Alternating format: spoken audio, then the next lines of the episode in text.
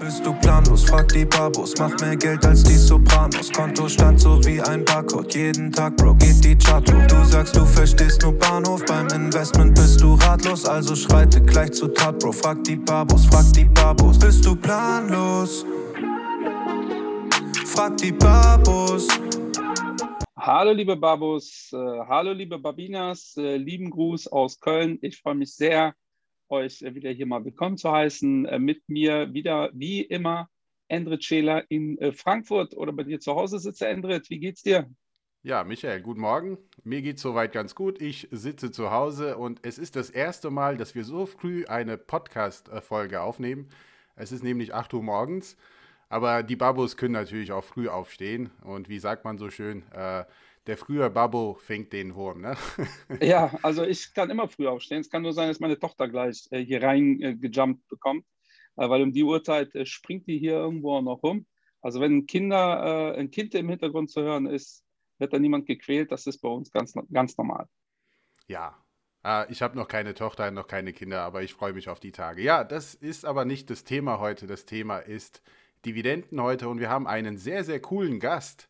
Und das Wort cool passt ja auch sehr gut, weil er hat auch nämlich ein Buch geschrieben, Cool bleiben, Dividenden kassieren. Und ich meine, es gibt noch einen zweiten Teil dazu, Cool bleiben und mehr Dividenden kassieren. Und es geht um Christian W. Röhl. Äh, er ist Blogger bei Dividendenadel, Autor von einigen Büchern und äh, selbstverständlich auch Investor. Und das mit einem besonderen Fokus auf das Thema Dividenden bzw. Dividendenaktien. Christian, ich äh, grüße dich. Wie geht es dir denn? Wo bist du gerade? Ja, hallo. Schön, dass ich bei euch zu Gast sein darf äh, am frühen Morgen. Wobei so früh ist der Morgen nicht. Es ist 8 Uhr, das heißt, ich bin seit drei Stunden auf und äh, in der Tat, ja, früher Vogel fängt den Wurm. Ich bin in Berlin zu Hause, ganz brav. No? Stay at home ist die Devise. Äh, Berlin-Mitte. Äh, in unmittelbarer Nähe äh, der Charité wohne ich, deshalb, das kennt der eine oder andere von mir aus Sendungen, auch bei Echtgeld TV. Ab und zu gibt es Alarmzeichen. das passt manchmal auch ganz gut zum Content, liegt aber in der Regel daran, dass irgendwelche Krankenwagen Richtung Charité fahren. ja, Christian, erzähl mal, wie bist du zum Thema Dividenden gekommen? Naja, ich bin ja nun in der Finanzbranche auch schon etwas länger. Ich hatte meine äh, ersten äh, professionellen Schritte unternommen äh, 1997 mit der Gründung des Going Public Magazins. Dann äh, beim äh, Börsenmakler bei Klinge Demel als Prokurist gearbeitet, danach ein Unternehmen gegründet, das sich im äh, Bereich Derivate einerseits mit Medien, andererseits mit Beratungsleistungen beschäftigt hat. Und nachdem ich dieses Unternehmen dann 2006 an die Börse gebracht hatte und 2007 die Mehrheit meiner Anteile an Axel Springer verkauft hatte, war ich dann erstmals in der Situation, dass ich äh, nicht mehr direkt unternehmerisch äh, aktiv war. Ich hatte auch kein Unternehmen mehr, was der Vermögenswert war, sondern ich hatte Geld auf dem Konto, war also sozusagen in der Verlegenheit, aber natürlich auch in der glücklichen Lage, äh, investieren zu dürfen und investieren zu müssen. Äh, für mich war klar, unternehmerisches Investment, keine Anleihen. Ich habe schon immer lieber werthaltiges Anlagevermögen bilanziert als möglicherweise dubiose Forderungen. Ähm, und äh, Aktien sind ja nichts anderes als äh, verbriefte Unternehmensanteile. Und das ist ja großartig, äh, mit wie vielen tollen Unternehmern und Unternehmerfamilien man investieren kann als Aktionär. Diese Chance habe ich damals genutzt und natürlich bei der Frage, in welche Aktien investiere ich, war mir natürlich wichtig, dass ich auch etwas rausbekomme, unabhängig von der mir ja bestens vertrauten Hektik der Börse, diesem Auf und Ab. Und äh, da landet man halt sehr, sehr schnell bei Dividenden. Äh, denn Dividenden sind ja der Primärertrag der Aktie, das, was man bekommt, wenn das Unternehmen ordentlich wirtschaftet und auch in der Lage ist, von seinem Lebenszyklus her, etwas an Aktionäre zurückzugeben. Und zwar ein Ertrag völlig unabhängig davon, was an der Börse los ist, sondern rein orientiert am realwirtschaftlichen Erfolg eines Unternehmens. Ja, das ist, äh, das hört sich in der Tat sehr interessant äh, an. So also unternehmerisch, das äh, sind auch unsere Firmen, wenn man so will. Und äh, Tina gilt für uns auch. There is no alternative. Außer Aktien äh, sehen wir auch äh, so ähnlich. Meine Frage jetzt für unsere Community, also wir wollen das Thema äh, Dividenden ein bisschen näher erläutert, aber was zeichnet äh, solche Unternehmen aus, die in der Lage sind, Dividenden auszuzahlen? Vielleicht bilanziell können wir an das ganze Thema etwas äh, näher rangehen. Naja, also in Deutschland musst du ja, damit du eine Dividende auszahlen kannst, erstmal überhaupt einen Bilanzgewinn haben. Ja, äh, das heißt also, ein Unternehmen, was kontinuierlich Verluste schreibt, äh, kann vielleicht Aktien zurückkaufen, aber es kann keine äh, Dividende ausschütten. Insofern, also äh, Dividende ist ganz klar ein Thema für etwas reifere äh, Unternehmen, äh, sollten auch natürlich die, die, die Anlaufverluste, all das muss kompensiert sein. Äh, Unternehmen, die einfach schon in der Lage sind, äh, ihren Aktionären, ihren Anteilseignern etwas zurückzugeben. das ist natürlich auch nicht dogmatisch zu sehen. Der Umstand, dass für mich solche reiferen, etablierten Unternehmen der Schwerpunkt sind, äh, im Portfolio, heißt natürlich nicht, dass ich nicht auch äh, eine Amazon-Aktie habe äh, oder eine Booking.com-Aktie. Äh, ich weise da immer darauf hin, Geldanlage ist keine Religion und muss folglich auch nicht mit religiös-dogmatischem, ideologischem Eifer betrieben werden, äh, sondern solange man weiß, was man tut, solange man unterschiedliche Strategien im Portfolio ordentlich abgegrenzt hat, lässt sich das sehr, sehr wohl vereinbaren. Ja, finde ich ganz wichtige ähm, Erkenntnis. Also ich, äh, mir gefällt das sowieso, wie du das erklärst, weil äh, im Endeffekt äh, kommunizieren wir es ja ähnlich. Äh, ich habe schon immer auch in der Folge, in den Folgen ja schon öfter mal gesagt, der, der Grund, äh, eine Firma zu, oder eine Pizzeria zu eröffnen, äh, ist so viel Pizza zu verkaufen, dass man davon leben kann. Ja? Und nicht unbedingt die Pizzeria nach drei Wochen mit Gewinn zu verkaufen. Äh, weil mich würde schon sehr stark interessieren, um nochmal einen Schritt zurückzugehen, ob dieses Mindset zum Thema Dividenden, weil du bist ja als Unternehmer rangegangen oder als Unternehmer hast dann Aktien investiert ähm, und hast dann ja natürlich erkannt, äh, dass die Unternehmen erstmal Gewinne einfahren müssen und du daran dich beteiligen möchtest. Hat es dieses Mindset schon immer oder hat sich das dann entwickelt, nachdem du investiert hast? Also das würde mich schon brennend interessieren. Ja? Warst, du, warst du schon immer so unterwegs, dass äh, dann von vornherein klar gesagt hast, ich möchte diese Dividenden vereinnahmen? Oder ist das eher so eine Strategie, die sich das entwickelt hat? Auch das Thema äh, religiös-dogmatisch rangehen, ähm, da rennst du bei uns natürlich offene Türen ein, weil auch das äh, kenne ich oft, dass man, wenn man was kommuniziert, sobald man davon so ein bisschen abweicht, äh, äh, dann sind die Menschen ja fast schockiert. Ja? Und deshalb finde ich das wichtig, dass du sagst, dass du jetzt nicht nur in Dividendentitel investierst, äh, weil so, so, ticken halt die meisten Zuhörer. Ne? Die hören das, denken, das ist ein Dividendenexperte, also hat er logischerweise auch nur Dividenden.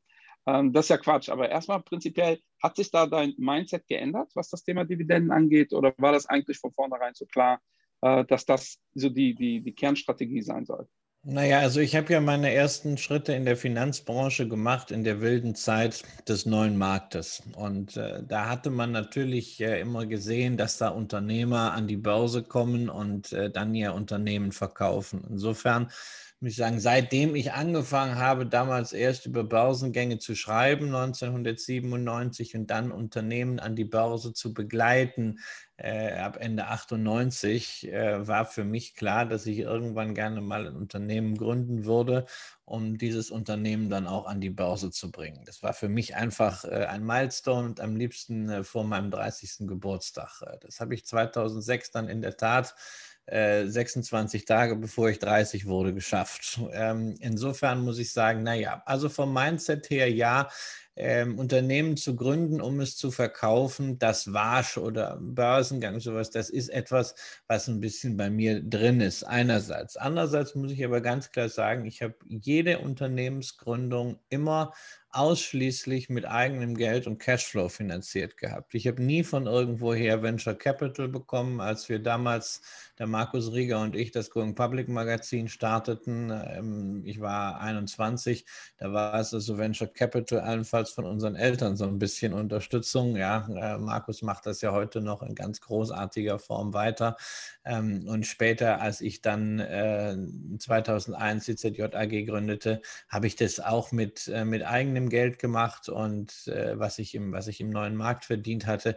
Äh, insofern, ich, ich kann, da habe ich wahrscheinlich auch an der einen oder anderen Stelle als Investor die eine oder andere Chance verpasst, weil ich äh, bei diesen extrem Venture Capital-lastigen Unternehmen nie mitgemacht habe. Aber ich bin da eher etwas konservativ und äh, ich mag es, mochte es eigentlich auch schon immer bei aller Perspektive für einen Unternehmensverkauf, wenn sich Unternehmen aus dem Cashflow finanziert haben. Ja, äh, Christian, du hast mal in einem Interview gesagt, und das fand ich sehr interessant, und das, daher komme ich auf die etwas aktuellere Frage, was das Thema Dividenden angeht. Äh, du hast über Crashtests gesprochen, dass du auch äh, Finanzkrisen oder jede Krise quasi als ein guter Crashtest äh, siehst für eine Firma, ob sie in der Lage sind, in solche Situationen Dividenden auszuzahlen. Können sie überhaupt sogar ihre Dividenden erhöhen. Und äh, du hattest auch einige Beispiele genannt aus, dem, aus der Finanzkrise, aber mich würde brennend interessieren, welche Unternehmen äh, sich behaupten konnten, jetzt letztes Jahr in der Corona-Krise oder immer noch. Ähm, gab es da irgendwelche Gewinner, außer jetzt die, die Tech-Werte, das, das kennen wir ja auch, aber sie zahlen überwiegend keine Dividenden.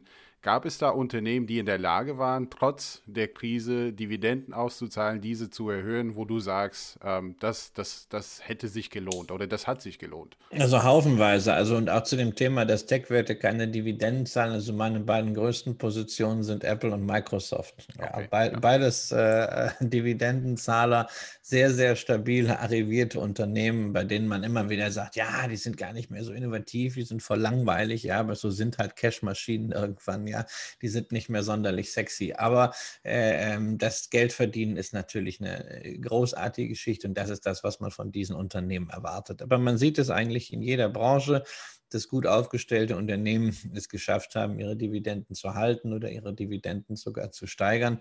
Natürlich insbesondere große Unternehmen gehen den Gesundheitsbereich, nehmen beispielsweise eine Johnson Johnson, ähm, gehe selbst in den Industriebereich, da hast du eine 3M im, im Nahrungsmittelbereich, eine Nestlé.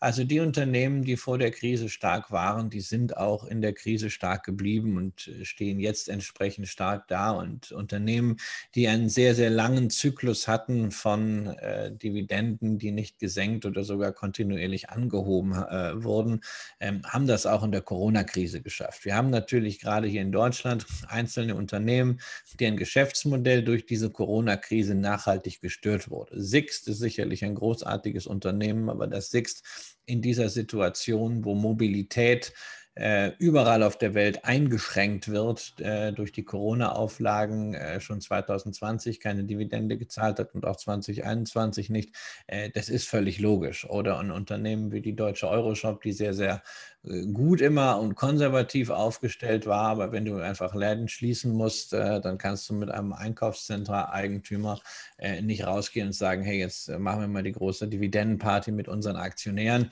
Ähm, und dann gibt es Unternehmen wie Vielmann, die einfach im letzten Jahr in dieser Sondersituation Lockdown und HV-Saison vielen ja zusammen gesagt haben, nein, es, es wäre nicht opportun, äh, obwohl wir 15 Mal in Folge die Dividende erhöht haben, jetzt noch etwas auszuzahlen. Wir halten das Geld lieber im Unternehmen, ähm, gehen auf Nummer sicher und schauen mal, was kommt. Und das ist natürlich bei Vielmann auch ein Zeichen von Stärke gewesen, insbesondere weil man damals eine Beschäftigungsgarantie ausgesprochen hat für die Mitarbeiter, weil man das Kurzarbeitergeld auf 100 Prozent aufgestockt hat und weil natürlich auch eine Dividendenausschüttung bei Vielmann vor allen Dingen in eine Tasche gegangen wäre, nämlich in die Tasche des Großaktionärs der Familie Vielmann. Äh, und dann hätte zwar, wenn es eine Dividende gegeben hätte, alle sich gefreut über Dividendenkontinuität, aber anschließend hätten wir die Diskussion gehabt, warum sich eine Unternehmerfamilie ausgerechnet in diesen Zeiten die Taschen voll macht und äh, Geld aus dem Unternehmen zieht. Insofern hat also Günther Vielmann mit seinem Sohn hier extrem weise entschieden. Äh, und daran sieht man auch, also es gibt Dividendenkürzungen oder Dividendenausfälle bei denen man auch als Aktionär äh, sagen muss, ja, das war eine absolut richtige Entscheidung, ändert nichts am Investment Case, selbst wenn natürlich gerade so eine Situation wie Corona ähm, diese formale Definition von Dividendenqualität, wie das ja auch bei diesen US-Dividendenaristokraten ein Thema ist, wo wir ja bei 25 Dividendenanhebungen in Folge mindestens sprechen, ähm, die, diese formale Definition wird da erschwert. Ja, spannend. Ähm, kannst du ähm, dieses, äh, also ich finde das so interessant, dieses äh, Thema Vielmann ist ja leider nicht so stark durch die Medien gegangen, äh, weil es ja ein positives Thema ist. Also ich bin ja voll bei dir. Hätte es die, diese Dividendenerhöhung gegeben, wäre das bestimmt stärker thematisiert, auch politisch äh, gewesen. Ähm, wie bewertest du da in dem Kontext, äh, also als Beispiel dieses äh, Tesla-Geschäftsmodell? Die haben ja Aktienrückkauf getätigt äh, und dann in Bitcoin investiert. Ist zwar jetzt ein krasser Spagat, ähm, aber das ist ja so gefühlt das Gegenteil von dem, was Vielmann gemacht hat. Ähm, wie würdest du sowas bewerten? Naja, also, ist das überhaupt etwas, in was du investieren würdest? Naja, ich habe so ein Venture-Depot und da habe ich auch äh, einfach aufgrund meiner Begeisterung für Visionäre ein paar Tesla-Aktien drin. Die halte ich einfach. Das ist nichts, was äh, äh, jetzt für mich so relevant ist, dass ich deswegen nicht mehr schlafen kann. Das ist auch das Schöne, wenn man solche Unternehmer äh, wie einen Elon Musk, äh, bei denen Genie und Wahnsinn so eng zusammenliegen, mit so ein bisschen ironischer Distanz verfolgen kann und sich trotzdem ein bisschen freut, wenn es gut läuft. Aber äh, ist auch nicht schlimm ist, wenn es mal nicht so läuft. Ähm, jedes Unternehmen macht am Ende das mit seinem Cash, was es, äh, was es für sinnvoll hält. Ähm, Tesla hat in Bitcoin investiert. Wir wissen ja noch gar nicht, ob die, wie lange die Position gehalten wurde, ob also signifikant jetzt nochmal verkauft wurde, auf welchem Niveau, vielleicht bevor die Kurse runtergegangen ist. Ja, das sind, äh, das sind, äh, das sind für mich Spekulationen. Das hat für mich, ist halt für mich auch nicht das Gegenteil von dem, was, äh, was Vielmann gemacht hat, sondern es ist halt eine andere Alternative im Treasury. Also bei Vielmann, der Leiter Rechnungswesen, der war über Jahre damit beschäftigt, dass Cash äh, was das Unternehmen immer vor sich hergeschoben hat, äh, von Strafzinsen äh, zu befreien. Das hat auch immer ganz gut geklappt. Ähm, Tesla hat sich jetzt halt dafür entschieden, das auf diese Art und Weise zu machen mit Bitcoin. Das muss jedes Unternehmen selber wissen, ähm, man sollte halt nur vielleicht überlegen, ähm, diese Position, die Elon Musk inzwischen für viele Anleger hat, äh, die ihn ja quasi in ihrer Generation so eine Art äh, neuen Warren Buffett ansehen, ähm, dass man da vielleicht eine gewisse Verantwortung hat. Und da frage ich mich bei aller unternehmerischen Genialität, ob äh, Elon Musk dieser Verantwortung mit seinem öffentlichen Auftreten immer so gerecht wird. Ja, das ist auch nicht auszuschließen, äh, dass, dass manche Elon Musk tatsächlich als der, der Buffett äh, der neuen Ära auch äh, wahrnehmen. Würde ich jetzt nicht sofort unterschreiben, ähm, aber äh, du hast es auch. Äh ja, aber es ist ja dieser Guru-Status. Ja, also es gibt, es gibt ja Leute, die, die äh, ein bisschen älter sind, ja, so meine Generation oder noch ein bisschen älter, ähm, die vielleicht sehr häufig sagen, naja, also Buffett sagt aber dies und das und äh, die das auch ein bisschen absolut setzen. Und äh, ich habe das wirklich auch bei jüngeren Leuten über Instagram vielfach mitgekriegt. Dann heißt es, hey, hier, äh, Musk sagt dies und jenes und äh, der ist damit dann ganz cool. Und als, als zweiter Buffett-Ersatz für diese Generation dann vielleicht noch Cathy Wood. Und auch da muss man sagen, das ist ja großartig, was sie ja. für ein Imperium geschaffen hat, was sie äh, auch an Assets under Management hat äh, mit dieser äh, gründergeführten Firma. Äh, Chapeau. Äh, nur auch da, das ist halt auch ein besonderer Stil, was sie macht. Also manche Fondsmanager wie Jan Beckers sind ja sehr, sehr äh, zugeknöpft, was jetzt ihre Positionen angeht. Ja, während Cathy Wood so eigentlich ja das Gegenteil macht, also ihre Positionen aktiv nach oben zu reden, was man auch kritisch sehen kann. Ja, insofern hast du so viele äh, Ersatzgurus inzwischen. Äh, ja, das auch, das ist auch die totale Mode momentan. Ähm, also äh, wir sehen das ja gerade. Ne? Ähm, äh, Menschen werden so ein bisschen äh, ja, als Guru betrachtet. Dann haben wir dieses Gamification. Ähm, unter dem Kontext sind ja Dividenden gefühlt die total langweilige Assetklasse geworden. Ne? Also auch verrückt. Ne? Vor zehn Jahren hätten wir wahrscheinlich erstmal erklären müssen, warum Dividenden ja gar nicht so oder Dividendenaktientitel gar nicht so viel konservativer sind und gar nicht so ein aggressives Investment. Äh, das ist ja momentan eher umgekehrt. Momentan wollen die Leute, ich sage auch immer, früher musste ich erklären, warum ich äh, gesagt habe, Aktien machen langfristig 8%. Mittlerweile musste ich mich eher dafür rechtfertigen, warum es nicht 12 oder 15 sind. Und da ist ja, Dividenden sind ja so, ja, äh, äh momentan nicht so der, das beliebte oder nicht so der, der heiße Shit, wie die Kids jetzt sagen. Ähm, äh, nach welchen Kriterien suchst du deine Dividendentitel aus oder deine Lieblingstitel? Was muss so eine, eine, eine Company mitbringen, wo du sagst, ja, da äh, möchte ich sehr, sehr gerne investieren, also wenn du es grob äh, einreißen kannst? Ja, für mich ist natürlich neben ähm, der Dividendenkontinuität historisch ne, am besten über mehr als einen Wirtschaftszyklus, was inzwischen halt auch mehr als zehn Jahre sind, sehr, sehr wichtig, dass ein Unternehmen in der Lage ist, äh, sich die Dividende auch zu leisten. Dass also nicht aus der Substanz ausgeschüttet wird, dass sowohl mit Blick auf den Gewinn je Aktie als auch mit Blick auf den Free Cashflow je Aktie noch genügend übrig bleibt, damit man auch reinvestieren kann. Es gibt ganz wenige Geschäftsmodelle, die du wirklich nachhaltig erfolgreich verfolgen kannst, ohne dass du reinvestierst. Ähm, das, äh, also eine, äh, eine Domino's Pizza, wenn du also sehr stark über Royalties kommst und, und, und solche Franchise-Maßnahmen. Früher die Amadeus ähm, mit ihrem äh, Personaldienstleistungsgeschäft, die sind jahrelang stark gewachsen mit einer Ausschüttungsquote von 100 Prozent. Ähm, das sind ganz spezielle Geschäftsmodelle, aber in der Regel äh, muss da was übrig bleiben. Ich bin ja auch äh, HV-Stimmrechtsvertreter äh, für die DSW, die Deutsche Schutzvereinigung für Wertpapierbesitz. Und unsere Grundregel ist ja immer bei Unternehmen, die dann irgendwann arriviert sind, so 50-50, die Hälfte für die Aktionäre, die andere Hälfte ins Geschäft. Ich weite das immer so ein bisschen aus, so 25 bis 75 Prozent äh, ist ein realistischer Korridor für die Ausschüttungsquote. Äh, es sollte nicht zu wenig sein, weil dann ist es eine Alibi-Dividende. Da muss man sich fragen, ob das Ganze überhaupt Sinn macht, aber auf keinen Fall zu viel. Und äh, man muss es natürlich immer im Kontext sehen, auch was zum Beispiel auf der Schuldenseite ist, ähm, Bilanz.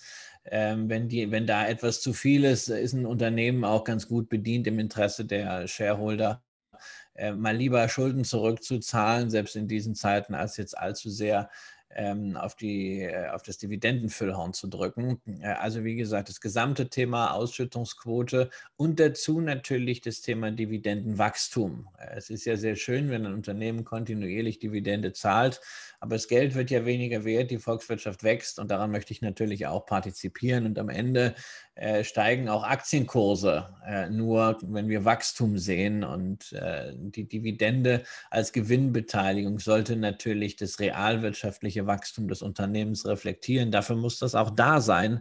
Äh, insofern Dividendendynamik für mich ein ganz, ganz wichtiges Thema, viel wichtiger als die anfängliche Dividendenrendite, denn die Dynamik von heute, das ist dann die Rendite von morgen. Ähm, das heißt also, wenn ich eine steigende Dividende habe, ist es natürlich dann bezogen auf meinen heutigen Einstandskurs in zwei, drei Jahren noch eine höhere realisierte Rendite. Dieser Punkt ist mir persönlich wesentlich wichtiger, als zu sagen, ich muss jetzt bei einer Anfangsrendite von vier bis fünf Prozent loslegen, die in diesem Umfeld halt nur bei sehr speziellen Unternehmen und häufig auch mit entsprechenden Risiken zu bekommen ist. Und was ist mit der Inhaberstruktur? Ist äh, die dir wichtig oder ist das nicht so ein Kriterium? Also ich sage mal so, Familienunternehmen oder gründergeführte Unternehmen sind für mich grundsätzlich ein Trigger. Das heißt, ich schaue mir diese Unternehmen gerne näher an. Das muss allerdings nicht immer positiv sein, dass ein Unternehmen Familien- oder Inhaber geführt ist. Es gibt äh, das Problem der Nachfolgeregelung. Da sieht man es also auch zum Beispiel wieder bei deutschen Unternehmen Sixt versus Vielmann. Äh, Erich Sixt ist es halt gelungen, sehr frühzeitig seine Söhne in das Geschäft einzubinden. Ich habe vor einigen Jahren auf der Sixt Hauptversammlung eine ganze Latte von Fragen gestellt äh, und habe dann gemerkt, wie perfekt das Zusammenspiel auch äh, in der, in der freien Beantwortung zwischen Vater und Söhnen funktionierte. Also ganz großartig, wo du einfach gemerkt hast, hey, die sind voll drin und das ist ein gleitender Übergang. Und das hat man ja äh, auch jetzt wieder gesehen, selbst in diesen Krisenzeiten, dass das funktioniert bei Sixt. Ähm, bei Vielmann sicherlich auch ein großes Unternehmen, aber natürlich mit dem Nachteil, äh, dass äh, Günther Vielmann ein relativ alter Vater äh, ist. Sein Sohn lange Zeit schlichtweg zu jung war für eine CEO-Position und erst, ja, man ein bisschen warten musste, wo Vielmann wohl gerne eher früher rausgegangen wäre aber der Sohn halt noch nicht so weit war. Und da hatte man schon den Eindruck, dass vier, fünf Jahre das Unternehmen, gerade was die Wachstumsstrategie anging, ähm, etwas gelähmt war und deutlich mehr hätte machen können, wenn dieser Generationswechsel nicht im Raum gestanden hätte. Und man darf natürlich auch nicht vergessen, ähm, dort, wo wir Familieninhaberstrukturen haben, die dann allzu sehr ausfieseln, kann natürlich ein Familienzwist auch mal sehr auf das Geschäft niederschlagen. Ja, äh, insofern tendenziell ist es für mich ein positiver Trigger, aber ich sehe natürlich auch die Risiken. Das ist ein guter Hinweis, äh, Christian. Äh, auch für mich ein guter Hinweis äh, persönlich, äh, um nicht allzu lange zu warten, um Vater zu werden. Denn ich muss auch an das künftige äh, Geschäft auch denken und äh, auch dieses Generationswechsel. Also wirklich, ich meine es auch ernst, ein, ein, sehr guter Hinweis. meine Frage, meine nächste Frage ist, ähm, bezogen auf diese typische Dividendenstrategien, die man so, so im Netz sieht, sei es jetzt auf Instagram schön dargestellt oder viele, die behaupten, ich reise jetzt um die Welt und äh, lebe nur noch von Dividenden. Äh, ich denke jetzt als kleiner Anleger, wie funktioniert das? Also ich glaube, die meisten haben da ähm, ein, ein, falsches Bild vor Augen, denn ähm, wenn ich jetzt nur 10.000 Euro investiere und auch wenn ich jetzt jeden Monat eine Dividende äh, ausgeschüttet bekomme, davon kann ich doch nicht leben. Ist es nicht sinnvoller, die Dividenden direkt zu reinvestieren und vielleicht ein paar Jahre zu warten, von dem Zinseszins zu profitieren? Vielleicht kannst du da ein bisschen mal äh, ja, aufklären, wie, ja. so eine typische Dividendenstrategie aussieht. Ja, also das ist ja jetzt das im Grunde die persönliche Dividendenstrategie. Und ich habe ja. da immer so in meinen Vorträgen so eine Folie, kann man von Dividenden leben und wie viel Kapital ein monatliches Nettoziel braucht und welche Rendite. Und das kann man ja relativ einfach ausrechnen. Ja, also wenn du sagst, du möchtest zumindest 500 Euro pro Monat aus Dividenden haben, und äh, ähm, du sagst mal, okay, du strapazierst es jetzt nicht über, du machst es mit einer Bruttorendite von zweieinhalb äh, Prozent äh, dann musst du ja bedenken, okay, du brauchst das Ganze mal zwölf und es gibt ja noch so was Lästiges, das nennt sich Steuer. Äh, dann bist du einfach schon für diese 500 äh, Euro netto im Monat bei 325.000 Euro Kapital, äh, die man dafür braucht. Ja, jetzt kann man natürlich sagen, naja, also ich versuche es jetzt mit äh, Unternehmen, die äh, deutlich mehr Dividende zahlen, äh, also beispielsweise 5 Prozent, dann ist klar, dann braucht man noch 162.000, ja, aber 5 Prozent Dividende, ähm, das ist schon ein Brett und das ist auch sehr häufig mit Risiken verbunden. Insofern ähm, also von Dividenden zu leben, setzt einfach ein gewisses Vermögen voraus, ähm, was man äh, in der Regel auch nicht äh, ganz so einfach mit Dividenden erwirtschaftet, sondern ähm, Vermögen entstehen ja dann häufig durch äh, eine Konzentration von, von Ressourcen, äh, auch von Zeit, von Einsatz, äh, sehr häufig durch unternehmerische Betätigung, wie auch bei mir, aber Vermögen kann auch durch konsequentes Sparen entstehen und eine sehr erfolgreiche Tätigkeit als Angestellter, gewisse Disziplin und vor allen Dingen äh, steigende Sparraten. Ja, nur es ist dann wirklich an dieser Stelle ein Marathonlauf. Äh, es ist nicht so, dass man jetzt äh, zehn Jahre 100 Euro zurechtlegt und dann ist genügend da. Das ist simple Mathematik was man in diesem Ansparprozess machen kann, ob man jetzt sagt, okay, ich nehme jetzt immer alle Dividenden äh, ähm, gleich reinvestiert oder ich, ich äh, decke Teile meiner Lebenshaltungskosten von Dividenden. Das ist dann auch ein, persö ein persönliches und ein psychologisches Thema. Ja, also ich äh, kenne Leute, die finden das ganz schön, äh, wenn zum Beispiel das Netflix-Abo äh, wirklich auch aus einer Dividende äh, bezahlt wird. Das ist halt ein, ein kleiner Luxus, den sie sich leisten und äh, äh, finanzieren eben aus der Quelle äh, dessen, was sie mal erarbeitet und dann investiert haben. Finde ich auch eine gute Sache. Und man sollte sicherlich ähm, beim Thema Dividende auch die Psychologie nicht unterschätzen. Da heißt es ja bisweilen dann, ja, also wir müssen rational investieren und es kommt am Ende nur auf den Gesamtertrag an. Das ist natürlich völlig richtig. Ähm, und es darf auch nicht sein, dass eine äh, Dividendenstrategie zu Lasten der langfristigen Gesamterträge geht, was übrigens der Fall ist, wenn man kurzfristige Ausschüttungsrenditen maximiert. Das sieht man an solchen Indizes wie dem DAX plus Maximum Dividend. Ähm, aber gleichzeitig sind wir natürlich emotionale Wesen und Geld ist ein hochemotionales Gut, denn dafür haben wir gearbeitet, haben wir Zeit reingesteckt. Das ist gebundene Lebensenergie. Da hängen vielleicht auch Erinnerungen dran, wenn man es erarbeitet hat. Ähm, und da ist es, äh, und wenn man es ererbt hat, insbesondere, und ähm, da ist es natürlich auch wichtig, dass man sich mit dem, was man dort investiert hat, in gewisser Hinsicht wohlfühlt. Ja, Financial Well-Being nennt sich das Ganze. Ähm, und dafür, gerade auch in schwierigen Zeiten, ist es natürlich gut, wenn man nicht immer nur eine Möhre vor die Nase gehalten kriegt. Irgendwann wird das mal ganz viel, sondern wenn von der Möhre regelmäßig Stückchen auch mal runterfallen, sprich man dann Dividenden Dividende bekommt. Ähm, da steckt ein gewisser Selbstbelohnungseffekt drin, ja, auf jeden Fall. Äh, aber dieser Selbstbelohnungseffekt kann sehr vielen Menschen helfen, wirklich durchzuhalten. Das ist ja gerade bei der Vermögensanlage in Aktien das Entscheidende, nämlich das Durchhalten und nicht ausgerechnet am 19. März 2020 auf dem Tiefpunkt äh, zu sagen, ach Mann, es ist das alles im Minus gegenüber meinem Einstieg, ich lasse das und ich packe das ganze Geld jetzt doch wieder ins Festgeld, weil den Rutsch, den kann ich nämlich dann nicht mehr auffangen. Ja, ich sage immer äh, meinen Vorträgen, ähm, man muss das kurzfristig zumindest verstanden haben, was man da so macht. Ja? Oder kurzfristig verstanden haben, warum man äh, langfristig mit diesen Strategien Geld verdient. Äh, dann äh, fühlt man sich am 19. März auch immer noch nicht entspannt. Äh, aber es reicht, dass man weiß, dass da wirklich eine Logik hintersteckt. Ähm, und alle, die kaufen, einfach nur, weil es irgendwie schön aussieht, äh, aus diesem Gier-Momentum heraus, ähm, da wird es wirklich schwer, ähm, das durchzuhalten. wie, um beim Thema durchzuhalten zu bleiben, wie oft passt du denn deine Strategie an? Weil es ist auch eine Frage, die ich relativ oft gestellt bekomme. Dieses, wie oft muss ich mir das angucken? Wie oft muss ich wechseln? Wie aktiv muss ich da sein? Äh, gerade ist das Thema Trading ja total beliebt. Ne? Das ist ja gerade so ein, äh, äh, ein Thema.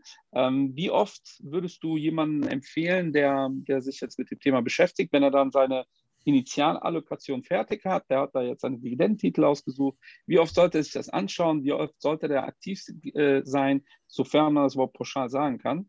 Aber äh, einfach so ein paar grobe äh, Kennzahlen, damit sich dann äh, auch ein Anfänger daran richten kann. Quartalsweise bis jährlich reicht völlig aus. Ähm, ja. Man kann zwischendurch natürlich immer irgendwelche Informationen aufnehmen. Das macht natürlich auch Sinn. Was lesen, ich bin ja immer der Meinung, wenn man schon was liest, äh, eher ähm, entweder Bücher, wo ein paar Gedanken drin stecken oder äh, allgemeine Wirtschaftsliteratur, äh, sprich keine Börsenbriefchen, äh, nichts, was allzu kurzfristig ist. Das ist fürs Trading vielleicht wichtig, kann ich nicht sagen, weil ich bin kein Trader, aber alles das, was den Horizont erweitert und was dazu führt, dass man mit offenen Augen durch die Welt geht und dass man vielleicht auch sieht, was man in seinem Portfolio nicht äh, abgedeckt hat. Aber ansonsten für das, was ich immer nenne, Buy and Hold und Check, reicht es äh, quartalsweise oder jährlich völlig aus. Also quartalsweise wenn man zum Beispiel ähm, auf Bilanzkennzahlen wie jetzt auf Schulden äh, abzählt, auf Rentabilität. Ähm, da helfen eigentlich die Quartalsberichte ganz gut, auch dass man äh, insgesamt den Eindruck hat, dass das Unternehmen weiterhin die Strategie fährt, die es gefahren hat, als man sich mal für das Investment äh, entschieden hat, dass es da kein, keine fundamentale Änderung gegeben hat. Ansonsten, wenn man es noch einfacher haben will und man wirklich rein auf die Dividende schaut und auf Dividendenqualitätskriterien, dann kann man das auch äh, jährlich machen weil die Dividende äh, in der Regel ja nur einmal gezahlt wird. Bei amerikanischen Unternehmen äh, ist es, sind es zwar vier Termine, aber letztendlich äh, bei den allermeisten wird die Dividendenentscheidung einmal im Jahr getroffen und dann halt einfach auf vier Tranchen verteilt, die dann gleich sind. Ja, ein sehr wertvolles Gespräch, äh, muss ich sagen. Äh, von meiner Seite habe ich jetzt viele von, also aus meiner Sicht, äh, sehr viele Fragen, die ich auch von, von unseren Zuhörern bekomme, auch gestellt an Christian. Und äh, von meiner Seite gibt es eigentlich keine weiteren Fragen. Wir haben eine gute halbe Stunde, vielleicht ein bisschen drüber. Und, ich habe äh, noch eine kurze. Der Michael hat noch eine kurze. Eine etwas abstrakte, weil du gerade das ansprichst, USA. Ähm, äh, woran liegt das? Was glaubst du, dass, äh, also es gibt äh, Fonds, Dividendenstrategienfonds in den USA, die schütten monatlich aus. Ja, also genau wie du erklärt hast, in der Regel ähm, ist das auch äh, sinnlos, ne? aber die, die organisieren das so, dass das monatlich ausgeschüttet wird, äh, weil die Amerikaner halt total darauf stehen, ne? Äh, diese Dividendenausschüttung zu bekommen. Ähm, in Deutschland haben wir da, sind wir noch nicht so weit. Woran liegt das? Was glaubst du? Sind wir in Deutschland einfach anders gepolt oder wie würdest du das aus deinem Blickwinkel äh, erklären? Wir haben in den USA halt eine jahrzehntelange Kultur von Income-Investoren, also von Menschen, die von Dividendeneinnahmen leben oder sie zumindest als Zusatzeinkommen, häufig auch Zusatzrente nutzen. Ähm, und wir haben natürlich auch bei amerikanischen Pensionsfonds eine ganz andere Aktienkultur, als bei deutschen Pensionskassen äh, und bei deutschen Versicherern. Und da ist natürlich äh, das, was ich monetären Nieselregen nenne, also ständig kommt von irgendwoher Geld, ähm, viel stärker auch als Wunsch ausgeprägt. Äh, und insofern haben wir in den USA da diese entsprechende Kultur. Das ist hierzulande relativ neu. Wir sehen das immer wieder auch in der DSW, dass das Thema Quartalsdividende sehr häufig an uns herangetragen wird, ob wir das nicht stärker bei Hauptversammlungen auch äh, mal vorbringen können. Dazu muss man sagen, also wir hätten in Deutschland durchaus jetzt auch schon gewisse aktienrechtliche Möglichkeiten, das Unternehmen äh, Quartalsdividenden, unterjährige Dividenden ausschütten können. Das gab es im letzten Jahr mal äh, etwas stärker in der Diskussion, als man äh, vor dem Hintergrund von Corona über den, äh, diese Dividendenabschlagszahlungen gesprochen hat. Das haben nur sehr wenige Unternehmen gemacht, unter anderem das Fernheitswerk Neukölln, die GEA Group und äh, die Immobilienaktie Defama. Ähm, dafür muss es gewisse Voraussetzungen in der Satzung geben. Die Unternehmen stehen dem bislang sehr, sehr reserviert gegenüber, diese Voraussetzungen zu erfüllen. Da ist so ein bisschen, steht der Tropfen, hüllt den Stein. Ich bringe das auch immer wieder vor. Ich glaube, ähm, dafür brauchen wir aber noch mehr Investmentkultur in Deutschland, noch äh, stärkere ähm, Betonung auch dieses Einkommenscharakters von Aktien. Und das geht einfach nur über die Zeit. Also schauen wir mal, wenn diejenigen, die jetzt äh, in den letzten zwölf Monaten neu in den Markt gekommen sind, auch in 10, 15 Jahren noch dabei sind, eifrig investieren, äh, dann haben wir sicherlich deutlich eine stärkere Stimme, mit der man auch sowas verlangen kann. Cool. Sehen wir genauso. Äh, Christian, vielen Dank für deine Zeit. Ähm, ich verabschiede mich schon mal vom Publikum. Äh, lieber Endrit, du hast die Endworte und natürlich ganz am Ende äh, unser Gast. Ähm, mir hat es viel Spaß gemacht. Bis die Tage. Ja, Christian, das äh, passt auch sehr gut zu unserer These und äh, dass, dass äh, viele neue ja, Marktteilnehmer dazu gekommen sind. Ähm, es wird nur die Zeit zeigen, ob es wirklich seriöse Investoren sind aber wir tun unser Bestes auch mit unserem Investment Babo Podcast und natürlich auch du mit deinen Büchern, mit deiner Blogseite und äh, mit deinen Projekten. Vielleicht kannst du auch zum Schluss nochmal den Zuhörern äh, sagen, wo sie dich finden im Netz. Äh, ich weiß, du bist aktiv überall. Wir sind überall vernetzt, äh, sogar auf Instagram. Ich freue mich drüber. Äh, von meiner Seite war es das. Lieber Christian, du hast das letzte Wort. Ja, ich danke euch sehr herzlich äh, für die Einladung. Hat mir viel Spaß gemacht. Ganz herzlichen Dank natürlich an eure Zuhörerinnen und Zuhörer, äh, die uns ja etwas geschenkt haben, äh, was wir nicht vervielfachen können, nämlich Zeit. Und ich hoffe, es hat sich gelohnt.